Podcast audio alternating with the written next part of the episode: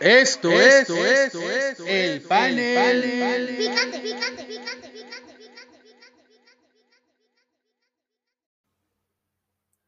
Bueno, pues bienvenidos aquí a su panel de bolsillo, su panel picante, su servidor Rodolfo López, quien les habla. Y bueno, pues el día de hoy vamos a hablar de varios temas de índole deportivo, no sin antes eh, eh, invitarlos todos los martes, 8 de la noche, nos los espero ahí en el, en el panel picante, nuestro podcast en vivo en donde hablamos de noticias del ancho mundo del deporte, eh, los martes 8 de la noche con Job Valenzuela. Así es que ahí los esperamos, ahí en el panel picante, en nuestra eh, fanpage, eh, en este caso de Facebook. Bueno, pues vamos a empezar con el tema del día de hoy en este podcast de bolsillo, en esta versión de audio para Anchor FM y para Spotify. Bueno, pues quisiéramos hablar sobre que la FIFA, ah, caray, la FIFA, ¿no? Nuevamente decide castigar a la selección mexicana de fútbol por el tema del grito discriminatorio. Se le aplica una sanción económica como un veto de juegos de local en el denominado eh, octagonal final de la CONCACAF. Después de las incidencias que se vieron en el partido de Canadá, un partido realmente que no, no, no tuvo buen resultado, fue un empate, y contra Honduras el pasado mes de octubre, hubo presencia del grito homofóbico, la FIFA decidió aplicar sanciones a la Femex Food. Bueno, lejos de, obviamente ver cuál es el tema con este grito, si es homofóbico, si no lo es, porque ha habido un debate nacional sobre esta situación, yo quisiera remontarme de dónde sale, cuál es el origen, obviamente, de, este grito. Y de acuerdo al diario Infobae, quiero compartirles un artículo en el cual ellos hablan del origen, eh, en este caso, de lo que es este, de este grito homofóbico. El, grito comienza hace 30 años y fue en la década, en la década de los 80 donde ocurre en Monterrey. Su objetivo no era insultar. ¿Y por qué lo digo? Porque todo se remite a que en la Asociación de Fútbol Americano Infantil de Monterrey había un equipo llamado Potros. Tenían en su tribuna aficionados quienes caracterizaban por inventarse las porras. Cuando había una patada de salida, una patada inicial, eh, la afición gritaba, gritaba ¡eh, pum! ¿no? Frase que se generalizó en el Estado, la costumbre se trasladó durante 10 años más tarde y, llegó hasta la UNEFA, porque inclusive en la porra del Estado Tecnológico, del parte del, equipo de los borregos, cada saque, cada patada de despeje, pues hacía este tipo de, de, cántico, ¿no? ¡Eh, pum! Muy diferente, obviamente, a lo que escuchamos el día de hoy. Vámonos a 1999, cuando el grito se traslada, obviamente a nivel profesional, esto en el caso del fútbol. El primero en recibirlo es el portero Osvaldo Sánchez.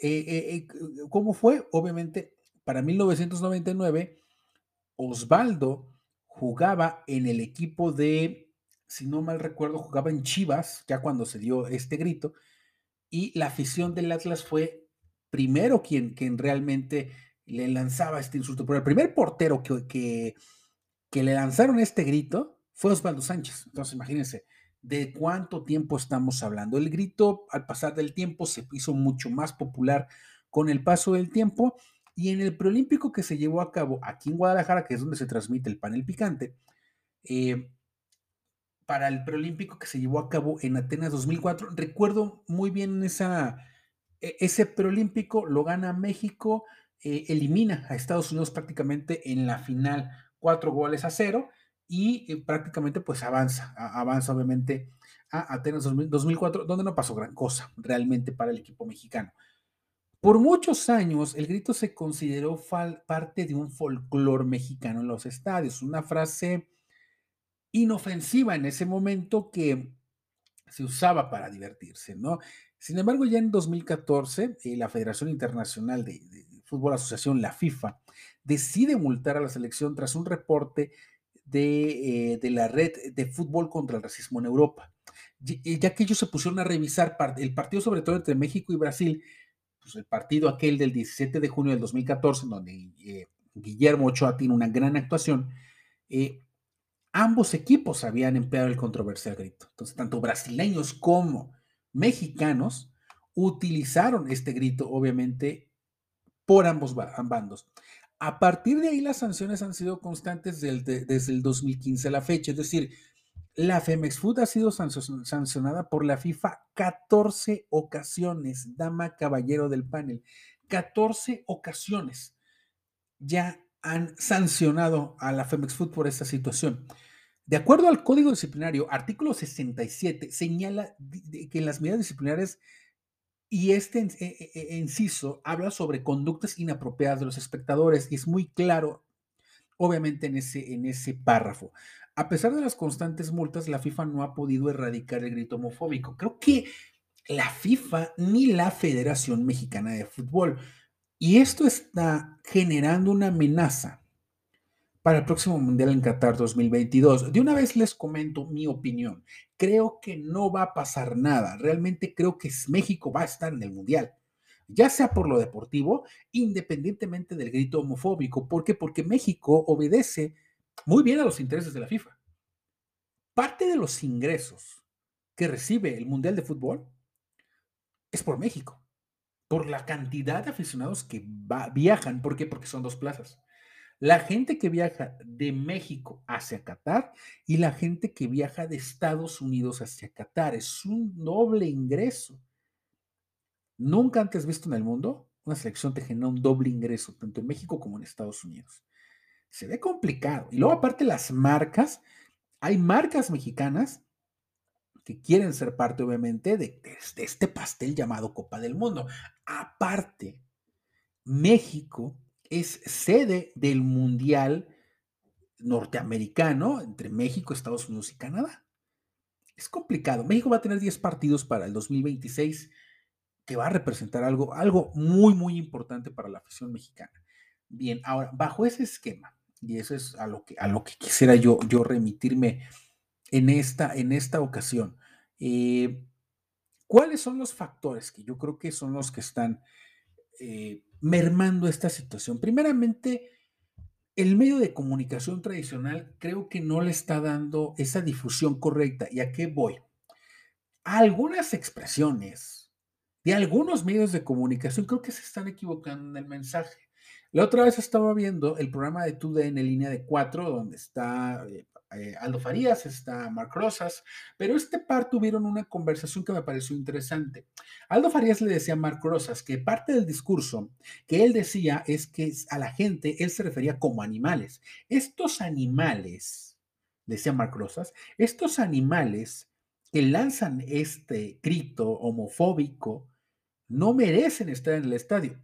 Epa, epa, le comentó Aldo Farías yo creo que el error, y yo creo que ahí comparto esa parte, que, esto que dice Aldo, creo que el tema es el lenguaje. Si tú inicias con un comentario ya violento u ofensivo para quienes lanzan el grito, entonces estás haciendo crecer más el problema.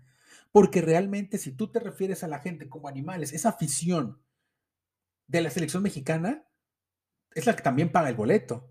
Esa afición es la que compra la playera, es la afición que compra los partidos. Es la, alguno de, algún sector de esa afición viaja hacia, los, hacia las, las copas del mundo o algunos torneos internacionales y te refieres a ellos como animales, eso no resuelve el problema. Si tú quieres resolver un problema de discriminación, de insulto hacia un cierto sector, no puedes combatir el problema con más violencia.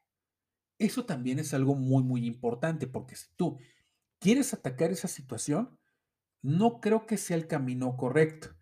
Nada de esto pasaría, y ese es el segundo punto al que quiero llegar. Nada de esto pasaría si la Femex Food no fuera tan lejana al público. Hay un acercamiento entre la afición mexicana y su selección. Pero no pasa la inversa. No se da la inversa. ¿Y esto a qué me refiero? Primeramente, no hay una conexión, obviamente, entre, la, e, e, entre alguno de estos equipos. No hay conexión, obviamente, entre algunos de los símbolos de la selección hacia el público para que generaran esa comunicación y de esta manera poder convencer a la gente de esta situación. Creo que ahí esa situación es la que, es la que a final de cuentas es la que está mermando. creo que la gente ya también se siente desgastada de ir al Estadio Azteca. Creo que la gente ya no está, eh, se está regionalizando mucho y, lo escuchaba eh, eh, también por parte de algunos medios de comunicación. Yo creo que ya no se puede monopolizar la selección solamente en un punto de la República Mexicana. El Estadio Azteca es sede oficial de la selección. Es, es un hecho. Y para partidos importantes, el Azteca puede pesar. Hoy en día no sucede eso. Sería conveniente cambiar algunas sedes. E, e, en este discurso, por ejemplo, puede entrar Monterrey, puede entrar Guadalajara, puede entrar eh, Torreón, que pueden dar el ejemplo, y lo platicábamos hace un momento en el en vivo, pueden dar el ejemplo de comportamiento, pero también pueden dar el ejemplo de, eh, sobre todo, de cómo presionar al equipo rival. No sucede actualmente. Esto no está pasando. El, México no está pesando como local dentro de su territorio. No intimida a nadie realmente. Entonces, del 2001 a la fecha, equipos como Honduras, Jamaica, Panamá, Canadá en este momento, ya han sacado puntos del Estadio Azteca. Entonces, ya no está siendo factor. Para cerrar el tema del grito homofóbico, creo que los medios de comunicación tienen que comenzar a ver esa parte, pero tienen que empezar a conectar más con la gente, acercarse más con el público. Porque si sigue habiendo ese distanciamiento entre, yo, fútbol mexicano, yo soy más que tú aficionado, creo que no se, llega a esa solución. Inglaterra, por ejemplo, regresando al tema del terreno, Inglaterra pues, siempre juega en Wembley, eso es más que claro, ¿no? Sin embargo, por ejemplo, España e Italia siempre están cambiando de sede constantemente, constantemente. Por ejemplo, la Eurocopa, Inglaterra no soltó Wembley, pero por ejemplo, España jugó de repente en Sevilla, de repente jugaban en la Cartuja, luego otro día juegan en Barcelona, en, en Huelva, etc. Entonces, de esa manera se puede dar esa situación. Las nuevas plazas involucradas tendrían que dar ese ejemplo. Otro también de los factores que también he escuchado por ahí es que los partidos ya, ya se juegan en horarios diferentes, ya todos son en la noche. Antes México jugaba a las 12 del día, en domingo. Y de esa manera, el factor del clima ayudaba, obviamente, para intimidar al rival. El problema es que ya, afortunadamente, hay muchos jugadores en Europa hacer el viaje, regresar, la altura de la Ciudad de México ya es un factor, ya les juega en contra. Ya esa situación ya les juega en contra. Por lo tanto, son varios factores muy, muy importantes en los cuales se da esa situación. Concluyendo, creo que la comunicación se tiene que dar, creo que hay que marcar una línea muy, muy, muy clara donde existe el derecho del público cuando compras un boleto. ¿En qué momento empieza tu derecho a, estar en un espectáculo público y dónde termina cuando transgredes, obviamente, esa parte? Se batalló en el último partido del Estadio Azteca, creo que estaban los boletos al 2 por 1 y no se llenó contra Canadá. Febrero y marzo todavía no han definido las ciudades en donde se va a jugar. Porque si se empieza a regionalizar es, la selección mexicana, entonces creo que puede haber una gran oportunidad llevarlo, llevarlo a otras plazas, darle otra frescura, para que la gente de Ciudad de México vuelva a revalorizar a la selección mexicana. Bueno, pues este, este fue el panel de bolsillo. Recuerden que nos pueden escuchar también aquí en Spotify y también en, en Facebook Live. Este fue su panel picante. Nos vemos en su momento.